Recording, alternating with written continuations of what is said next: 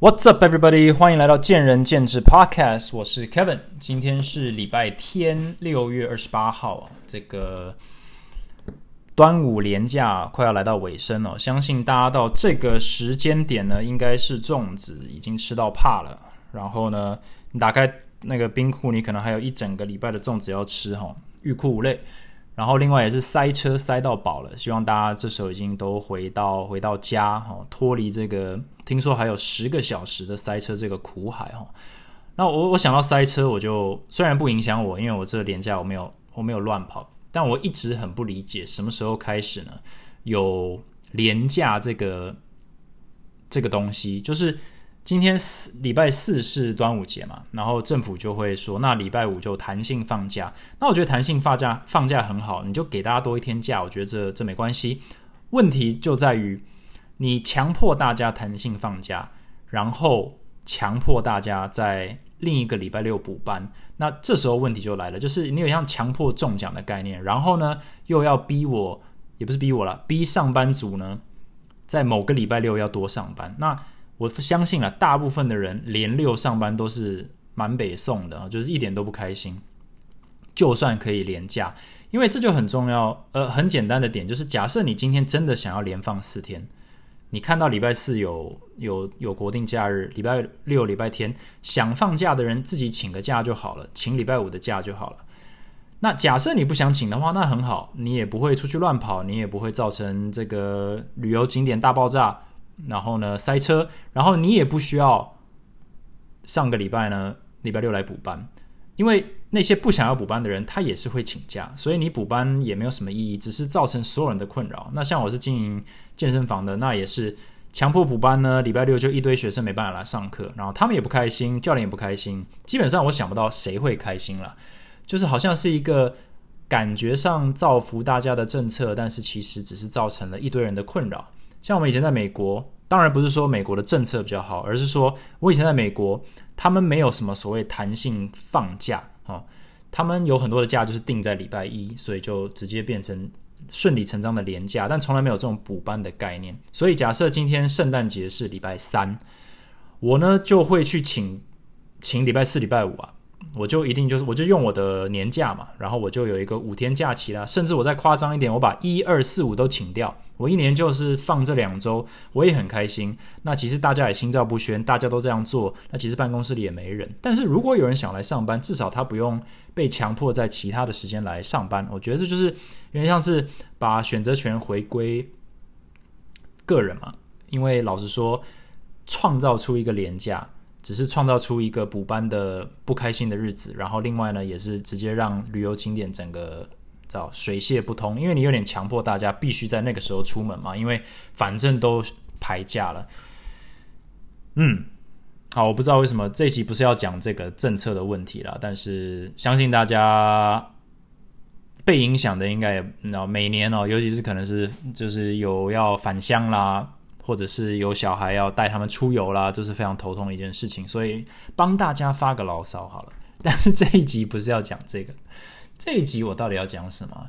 嗯，这一集我要讲的其实跟决策有关系，就是大家都好好了，有点关系，就是每个影响每个选择后都影都影响着未来，压力感觉很大。这是我。呃，自己啊，在经营上当然会有非常多的 decisions 啊，公司的政策决策，自己人生的决策都有很多的这个影响力啊，会影响深远，所以每一个都要步步为营，都要想一下。然后我有一个听众也问了我一个问题，所以我想说就顺便分享一下。那在开始之前呢，我先我看一下 Apple Podcast 的几个留言，好看有没有类似的。OK。呃，赖栗子说喜欢这个节目，之前也是前进的学生，很喜欢 Kevin，也喜欢你们的专业，现在自主训练都听你的节目。好，谢谢栗子啊，谢谢你喜欢听这个 Podcast，然后也谢谢你呢支持前进啊，希望我们的专业呢有帮助你呢在自主训练上呢不断的突破。然后啊，这个怎么念呢？好，谢谢 Kevin 总是带着我思考。那这个人的 account 是。Aswix CS Zaz X，哎，这是这是乱打的。呃，在生活中很多事情都被我当成理所当然，觉得好像之前怎么样做，现在就会不加思索的照做。哦，这个就有点像是我们的这个廉价补班政策嘛。我觉得印象深刻的某一集内容是：我要先怎么对待环境，环境才会怎么对待我。以前都没有想过，连单单走进健身房都是一件需要思考的事情。总归一句，谢谢 Kevin，让我在生活中成为一个有思考能力的人，而不是一个没有想法的机器人。好，谢谢 Aswix 的五星这个留言。那最后一个，这个希望自己在三十四岁的时候也可以这么有厚度啊！我想这应该不是讲我的这个肌肉的厚度哦，越这越来越消峰了。霹雳卡、霹雳拉拉、波波丽娜、贝贝鲁多，这些这些这个这些名称到底怎么回事啊？这个是引发深刻思考的 podcast，五星推爆。我特别喜欢这个留言，因为我以为五星推爆只有那个古埃才会有，那我终于拿到一个五星推爆呢，呃，与有荣焉啊！所以留言的部分就到这儿。但是在我进入正题，就是我在 IG 上收到了一个听众的问题，它蛮完整的，我等下念给大家听。然后也是这一个我想要顺便回应回应他，然后就是讲一整个主题，因为我也已读他快一个礼拜了，因为我就是当下回答不出来这样子，嗯。但是我昨天在脸书上看到，就是大人学哦，也是我们 Podcast 前辈的这个 Brian 姚诗豪讲师呢，他发了一个非常短的文哦，我只讲前面一部分。他就说，有事做的人天天都在想，我要赚三千万然后退休，我要赚到三亿然后退休，点点点。但真正赚到这个数字的人，却天天在找事做，等等等。然后到后面就开了一个玩笑，然后这个就让我有。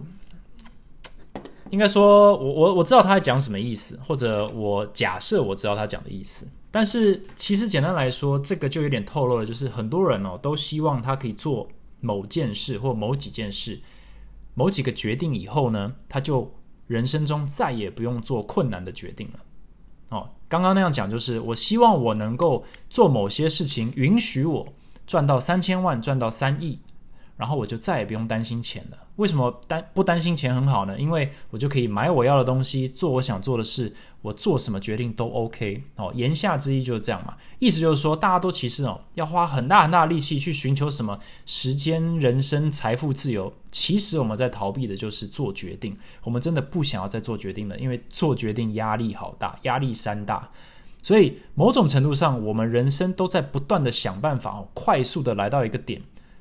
就不需要再做决定了。这个是很多人生活中或人生中的目标哦。假设你今天就是为了钱啊，我今天要赚五百万、一千万，你其实是在逃避未来做决策的这个纠结感。那这就很有趣，因为他第二句就是讲说，那真正已经赚到这些数字的人，却天天在找事做，那这不觉得是有点这个反逻辑吗？已经赚到三千万、三亿、三十亿的那些人哦，通常都是最忙的。那他不是在瞎忙哦，他是不断的在做更困难的决定。那好像有一点反其道而行，大家都是都是在逃避做更多决定。我就是想要 cruise through life，就是我就是买什么都可以，做什么都可以，去哪个国家都可以，财富自由嘛。怎么这些最成功的人？你要说郭台铭，你要说你要说。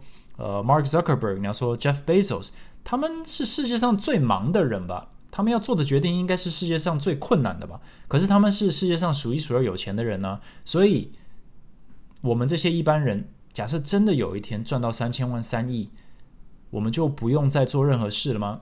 好像心态上怪怪的。但是绝大多数，相信百分之九十九点九的人，包含我在内，都会掉入这个陷阱，就是。我们一直在想办法把我们的人生导向一个可以在逃避或者避免再做任何困难决定的的点，所以这个也让我想到说，我来讲一集关于 decisions，就是决定的集数好了。好，终于进入正题。那我等一下会再返回来讲 Brian 这个的这这两句话的应用，如何去算是加深或辅佐我想要表达的这个点，我觉得蛮不错的。好，我在 IG 上收到这位听众的 DM，他说。谢谢 Kevin，我是从节目开播一路听到现在的小粉丝，谢谢你，真的非常喜欢你的节目。其实听 Kevin 的节目，时常有一种被重击的感觉，收获很多却又心情复杂。Episode Thirty Nine 三十九，谈到年轻人刚出社会找工作时，往往会重视一些对长远人生相对无足轻重的条件，例如个人喜好、薪资差异。回过头来看，我当初毕业找工作的确就是如此。我换过很多份工作，但直到现在，我仍然有一个困扰，那就是我很难判断跟呃眼下自己拿到的 offer，呃，究竟哪一份才能给我较大的学习空间？那请问 Kevin，过去找工作时会如何去评断这份工作能否给予自己充足的学习空间呢？每次面试时，我都会尽力准备，搜寻该公司的所有资料及阅读官网，但是通常只有规模较大或成立时间久的公司会有充足的资讯。我面试到的公司多数都是资讯偏少的，哈，这个正常嘛？因为都是小公司，尤其在台湾，其实呃公司的这种文化啦，其实并没有那么的普及啦，就是他们不会把它丢在官网上，呃，只能由面试期间的短暂对谈尝试判断这份工作是否适合自己。想请问，如果有机会面试一家公司的话，Kevin 会建议为面试者问哪些问题，或者观察哪些事，帮助判断这个环境是否符合自己的需求呢？谢谢 Kevin。OK，如我刚刚说，这个问题非常的完整，然后也是他的疑问来自于我给的一些建议嘛。因为我建议就是说，不要用太短短视的一些东西去判断这工作适不适合。但是接下来会衍生出的问题就是：好啊，我不要短视，但我怎么选啊？怎么选才是不短视？哦，怎么选？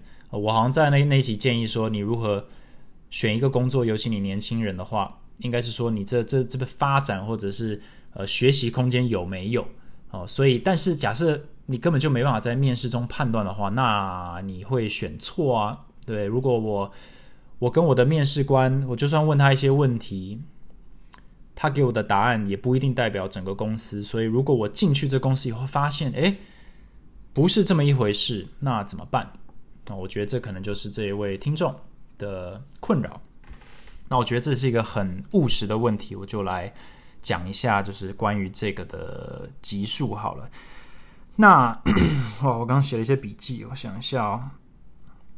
那我今天可能没有办法正面回答针对这个的问题，因为我想要讲比较广义的，就是我们面对决策哈，我们似乎都有一种很大的恐惧感啊，每个选择好像都是呃叫什么呃生死啊，就决定生死或者。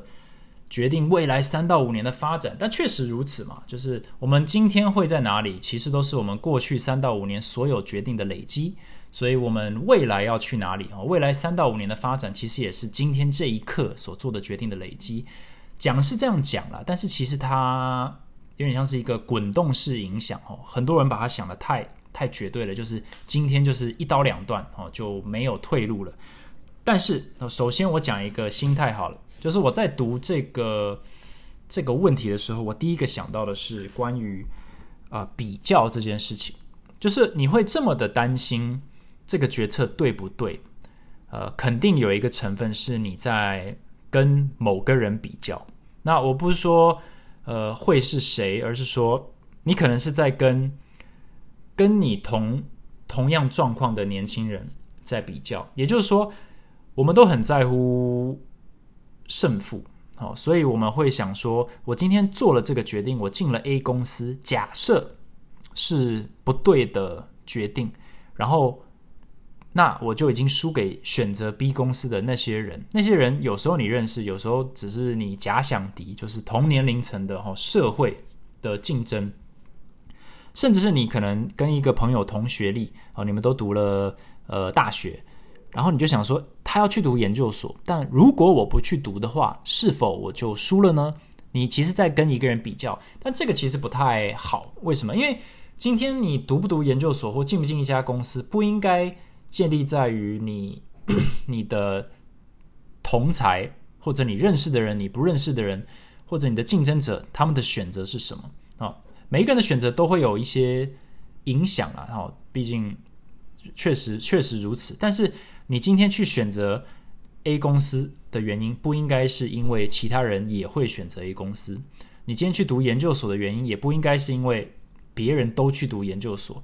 很多人真的是这样在决定事情的，然后到最后会发现啊，我根本就不想要当医生啊，我根本就不想当律师。那提到这两个，就是提到亚洲的呃 Asian parents 都非常希望自己的小孩呢成龙成凤，所以呢医学院、商学院、法学院这些东西基本上就是你知道就是这个叫什么第一选项嘛，我们都希望自己的小孩什么医生啦、律师啦。哦，在在美国就是开玩笑，就是说你只要不是 lawyer，你只要不是 doctor，你就是就是 nothing，哦，你就是个 failure。所以我们都会被父母的期许影响，所以我们做的决定其实是为了不要让别人失望，所以我们也是在跟父母的期望做比较。所以你要先想一下，就是你今天会担心选错公司，除了刚刚提到的，就是哎，是不是会有不好的呃或不足的或者不适合的这个学习空间？其实潜在是不是有点在担心说别人会怎么看？因为假设有的话了，我会建议先把这个拿掉。因为最好的状况应该是不要跟别人比较。呃，比较是有点像在比较好坏，但是如果你用别人的眼光或者别人未来的这个评价，就是啊，你做了一个错误的决定而去不做某个决定的话，我觉得呃，你你做的那个决策可能就不会是真正对你最好的，至少不是你自己真正想要的。所以第一个我反而会先。问一下，就是假设你你真的在思考说，我该怎么判断？先移除一个层面，就是我这个判断别人会怎么看，或者这个判断是不是害怕别人怎么看？假设你先把这个移除了，我们可以比较客观的来讨论说，那你的决定好不好啊？那再来就是就是好不好的部分啦。这个决定你我们该如何判断好坏啊？这是一个非常困难的问题。所以我第一个问题可能是想说，假设你有。A、B、C 三个选项好了。第一个，你可以尝试问的就是你最想要什么？好，你最想要什么？就是你今天单纯的看到 A、B、C 选项这三条路啊，不管是在职场上、呃人生上或者求学上，你最想要的是什么？然后你先列出来你最想要的原因是什么？我刚刚提到 Brian 的那个那个题材，就是假设那些人的目标就是要赚三千万、三亿，就再也不用思考，呃，再也不用担心钱啊，就可以稍微。吐一口气，自然一点。那当下现在他决定的部分，他最想、最想要的就是什么？就是所谓的财富自由，或者是累积财富。OK，那你想好这个以后，你就做了一个决定，就是啊，我要 A 选项，因为他现在薪水最高。那连带的，你应该要想，就是好，那你最想要的那个选项，你带给你的东西，你非常明确的知道了，等于说它已经在三个选项里呢，根据你的要求。根据你的条件已经胜出了，那既然它已经胜出了，你现在就稍微再退回来考量说，你需要付出什么代价？哦，如果没有需要付出什么代价，也就是说，呃，根本就不痛不痒，哦，跟其他选项也差不多，那当然就直接选了，这没有什么好考虑的。也就是说，假设 A、B、C 选项呢，呃，工作条件都一样，或者是需要付出的这个时间成本都一样，体力成本都一样，嗯。然后钱最多，那当然选这个，这个就不用花太多脑力。但是我想大家的决策都没那么单纯。好，没关系。所以你想要什么，你先思考。如果你想要是像刚刚这位听众啊，Money 他说他想要找到可以学习最多的公司，那他没办法判断，那可能这个就没办法帮助他。所以第二个，你就往下走。第二个我会鼓励大家想的就是 worst case scenario。好，假设呢，你今天做了这个决定啊，A、B、C，你选 A，最糟状况可能是什么？你选 B，最糟状况可能是什么？你选 C，最糟状况可能是什么？然后你能够接受这些选项的最糟状况吗？假设有任何选项最糟状况你无法接受，就是不行，这个太丢脸，或者是呃。太糟糕，会会让我无法翻身，那你就直接把它剔除啦。哦，C 选项直接剔除，那你就只剩 A、B 了。你又可以回到第一个去想说，那你比较想要什么？有时候就是这种呃删去法，只是你要用不同的角度切入去删去它。一旦删去以后，你就不用考量了，因为你绕了一大圈回来，你还是没有办法接受 C 选项的最糟状况的风险，跟你会感受到的这个痛苦，那你就直接把它砍掉，不管它。可以带给你多少东西啊？多少的好处？所以 worst case scenario，你能够接受它的话，那你就把它留着。好，那如果你不能接受接受的话，真的它的好处真的真的不重要，因为有太多事情呢，你就是害怕这种呃不怕一万只怕万一，就是你如果平量呃平量以后这个风险实在是你没办法接受的，那你就不要做哦，不要去一直这个虐待自己去想说。可是它有好多好处哦。可是现实面就是你没办法接受它的风险，那你就不要去考量它能够带给你多少东西，因为有时候这种都是相对应的，越高风险的通常能够带给你就越多。可是假设这个风险是在于你的承受范围之外，那就直接把它剔除掉，我觉得是会让你的决策变比较简单一点的。那讲到这一点的话，就是你想要什么啦，还有你必须付出什么代价，还有呃最糟状况你能不能接受？我就举几个例子好了，就是不要一直想着每个选项的好，你先想坏的。那我自己的经验上，我创业过嘛，我也找工作过，我也这个叫什么求学过啊，字太丑，我也求学过。所以这些决策我都有做过类似的决定。那我我先讲求学好了啊，求学我我求学过两次嘛。我那个大学的时候是念华大，那那时候并没有想太多啊，那时候年轻哦，不需要去想太多。我单纯考量就是啊，离家近好，那就华大 Seattle 很好。可是我第二次再回去学校的时候，我就得做出一个抉择了。那顺便也跟大家讲一下，不知道有没有提过，就是很多人会问我说，要不要去念 MBA？那你就去思考说，你想要什么？你念 MBA 的好处是什么？很多人会说，诶，像我当年就是我可以转职啊，我可以从 finance 跳去 operations 啊，我可以开启我的不同的事业第二春，因为我实在不想要再做财务管理了。OK，这是一个好处。那可以认识更多人啊，可以可以开拓自己的视野啊，可以遇到一些未来的这个。产业上的这个同伙哦，说不定还可以找到什么创办人、呃合伙人啊这些的。OK，这些都有一些连带好处，人脉建立之类的，挑战自己。但是代价是什么？哦，如果你像我当年一样，二十二十五六岁去的时候，代价比较不高嘛，我还年轻。然后呢，嗯，我需要放弃的这个薪水也比较少，可能一年就五六万美金而已。然后另外就是时间成本哦，我拿到奖学金，所以我只需要付生活费，那这样子也可以省个一年可以省个好几万美金。所以成本是什么，代价是什么？但是代价依然有啊，我得呃等于说暂停我在我现任职涯发展上两年的时间哦。这个在两年里面，你可能可以哦，这个可能可以升迁呢一两次啊，或者你真的非常优秀的话，你说不定就已经成为 manager 了，你可以开始管人了，累积的这个实务经验。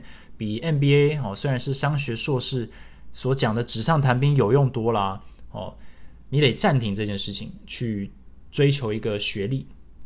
另外就是你得放弃两年的薪水，虽然只是五六万，但是呃，假设你有加薪，然后你呃两年来哦也是累积了十多万的薪水啊，这个东西也也也不是随便就可以赚回来的。所以你放弃这两年，你还要花学费。那你付出的代价你可以接受吗？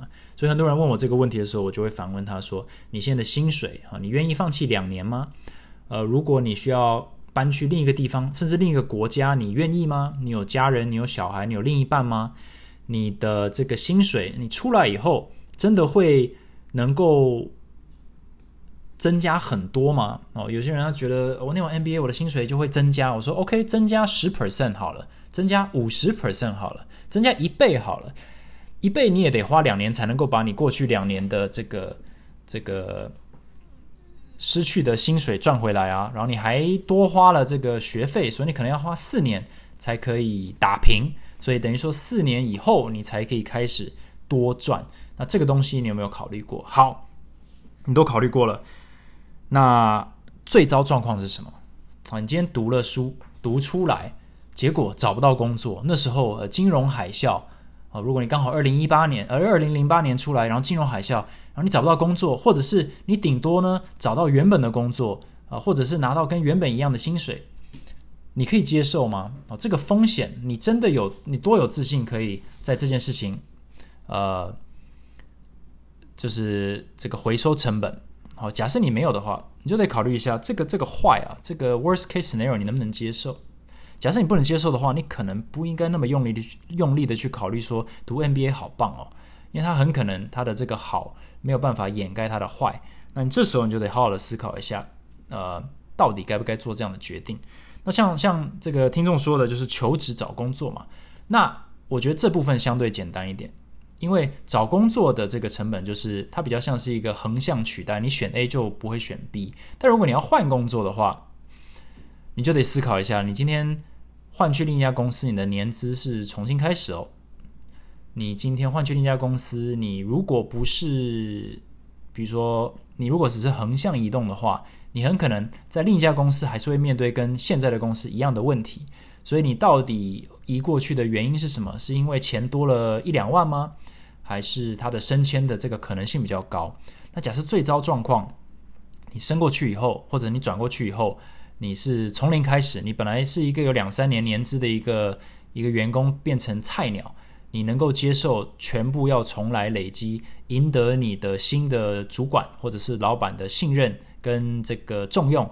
才可以一展长才吗？你你想要做这件事情吗？假设你不想的话，或者不愿意的话，那这个最糟状况可能就不是你能够承担的。那像 Money 他在讲说，呃，我不知道这间公司是不是最有学习的可能性。那我就觉得说，这个相对来说是比较不用这么害怕的。哦，你你今天我们想要把它想得非常透彻，说这个选择是不是最好的？我就会反问说：这个选择今天是不是最好？对于你的未来的影响是多少？那呃，这就来到了短中长期的问题哦，就是你今天做的这个决定哦，假设你没有办法厘清到底风险多高，或者是你到底想不想要，那我就会开始问你说：你不要专注在单一的时间点，你可以把它拆开来看。你今天做这个决策，你今天找这个工作，短期内对你的影响是什么？假设最糟状况不好的话，你短中长期的这个配套措施是什么？假设你短期内不喜欢，你中期是可以换工作的，那其实今天这个决策就不用太纠结，你就用你已经知道的东西去做一个简单的判断啊。如果你觉得跟这个面试官问的东西啊，你觉得感觉不错，那就不要再去担心说，如果整间公司不是他所说的那样怎么办？哦，或者说这个公司它找不到任何资料，是不是就代表我的风险很高？我觉得这些都不是。你基本上任何的 decisions 都是在用目前啦有限的资讯去做当下最好的决定。那你一旦接受这个前提以后，所有的决策都会稍微的减轻一点压力，就是不用太担心说我是不是还没有收集完所有的决定，因为今天这个所有的决定，呃，应该说收集完所有的元素去帮助我做这个决定。因为老实说。如果你真的要这样做的话，人生太困难。你应该就是用有限的资讯去做最好的判断。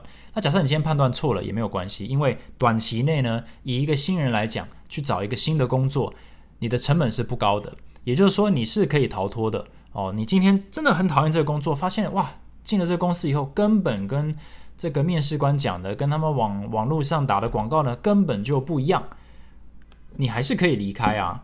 等于说这个东西就不用太担心。那如果你说，那我是放弃了另一间公司的这个机会，耶，这样子好可惜。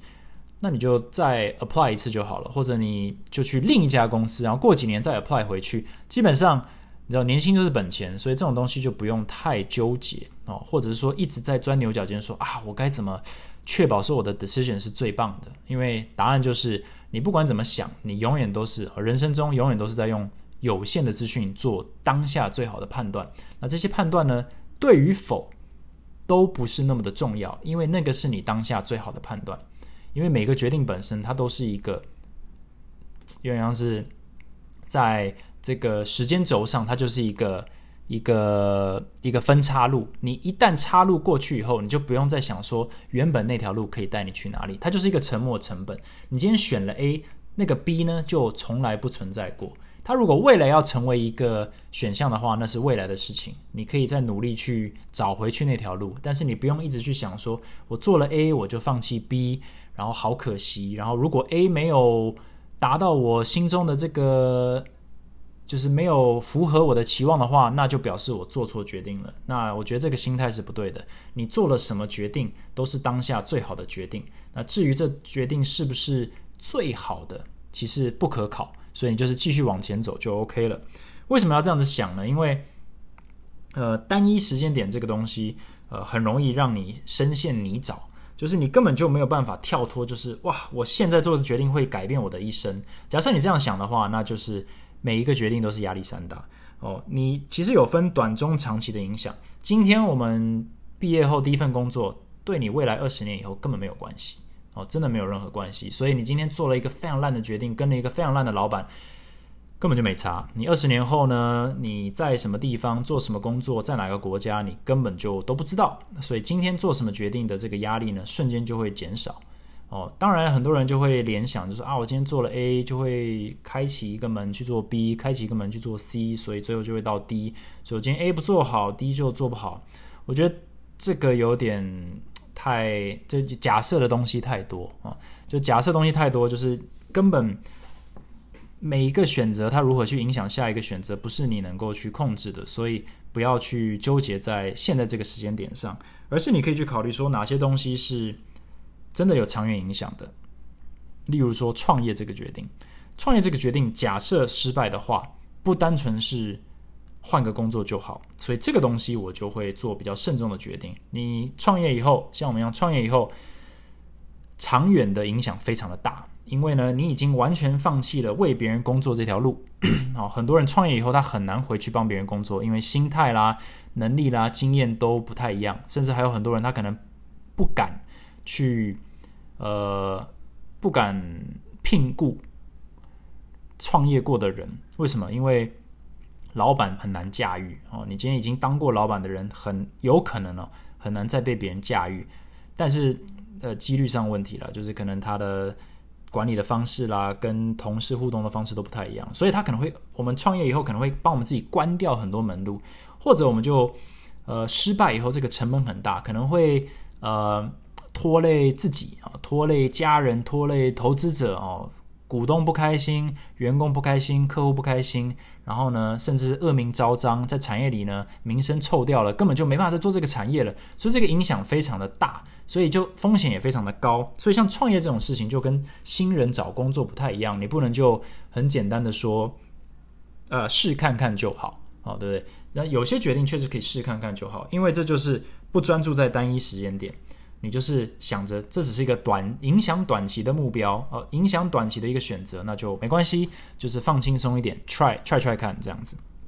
但是像创业啦，或者是呃二二次求学啦，尤其是我们年纪变大以后，需要考量的点就比较多，所以就要再注意一点。然后另一个就是不要专注在单一的好或坏。好，假设你今天很在乎，就是这个决策是对我好还对我坏。这个你可能会不小心把它粘在一个点上。举例来说，呃，如果你只在乎哦这间公司能不能够让我学习很多东西，然后你又没有办法判断出来它能不能让你学习很多东西，你就会焦灼在这个点上。那可是任何工作都不只是它的好或坏，都不只在于收入啦、时间啦、自由啦，或者是能不能学到东西啊。甚至很多时候，你进任何一家公司，能不能学到东西，都是由自己去。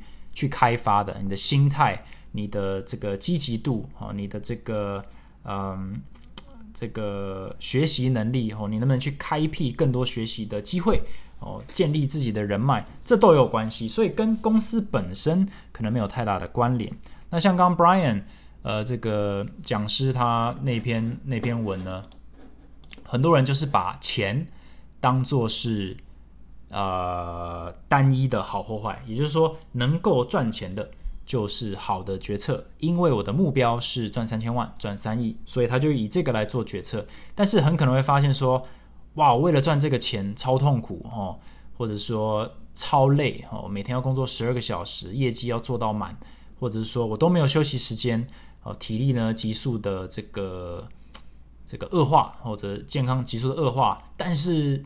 它可以赚到钱，也就是说，你专注在单一好坏的话，你会有非常多的盲点哦。你追求，你只追求自由的话，你会有一些盲点；你只追求呃财富的话，你会有一些盲点；你只追求学习空间的话，也会有一些盲点。所以，你专注在单一好坏的时候呢，做决策就会变得有一点呃风险更高了哦。反而你可能会呃不小心做了错误的决定，所以你还是要考量。就整体来说，嗯。这个决定对我的影响是什么？哦，不要专注在单一的好坏。那最后一个就是决定这个事情哦，本身它就是一个过程，甚至我可以说是最有价值的一件事情。所以学习如何做决定，其实可能就是这整个人生之中最有价值的一件事情。嗯，原样 the process is the goal 哦，就是不要急着去来到终点哦，过程哦。过程学习享受过程才是最重要的。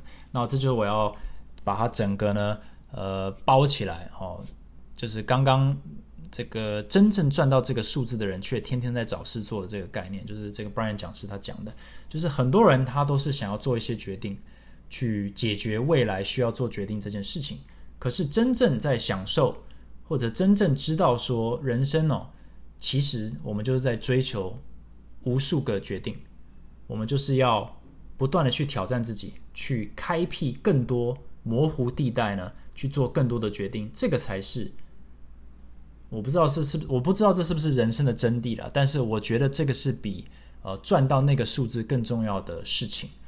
那为什么可以这样讲呢？因为当然我没赚到这个数字了，所以这也是我的目标。可是呃目标之一，可是呢那些已经赚到的人，他都没有停下来。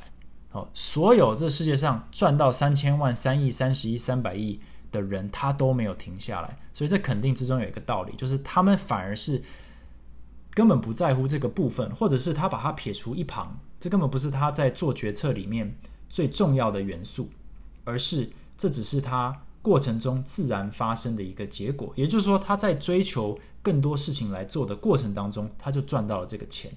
但是他追求的也不是财富自由。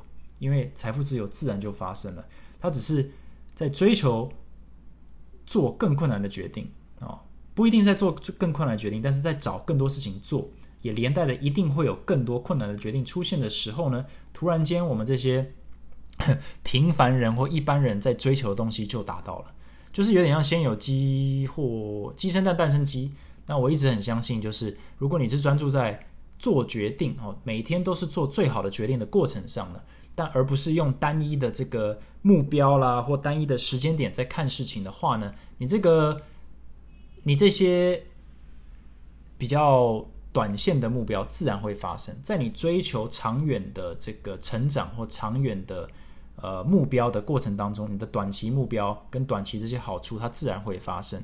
所以我不知道他这个讲师今天讲是想要点醒大家这件事情还是什么，但是至少我是这样解读了，就是。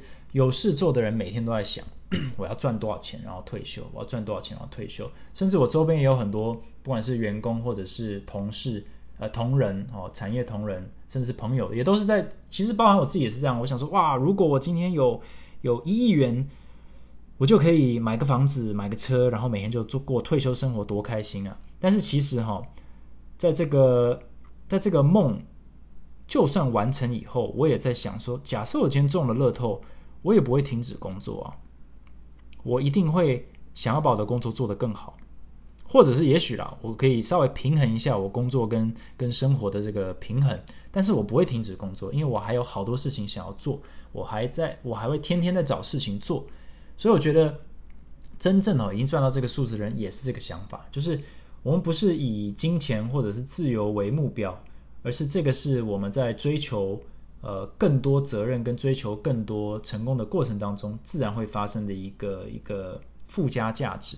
也就是说，呃，如果你想要达到，对你想要达到赚钱的目的，你不能一直想着赚钱，因为有时候你会有太多的盲点，你会想要赚快钱，哦，你想要现在就赚到钱，然后你真的有一天赚到以后呢，你会发现你也留不住。为什么？因为你心态上呢，就是我赚到了我就停了，那其实这个财富也不会长久。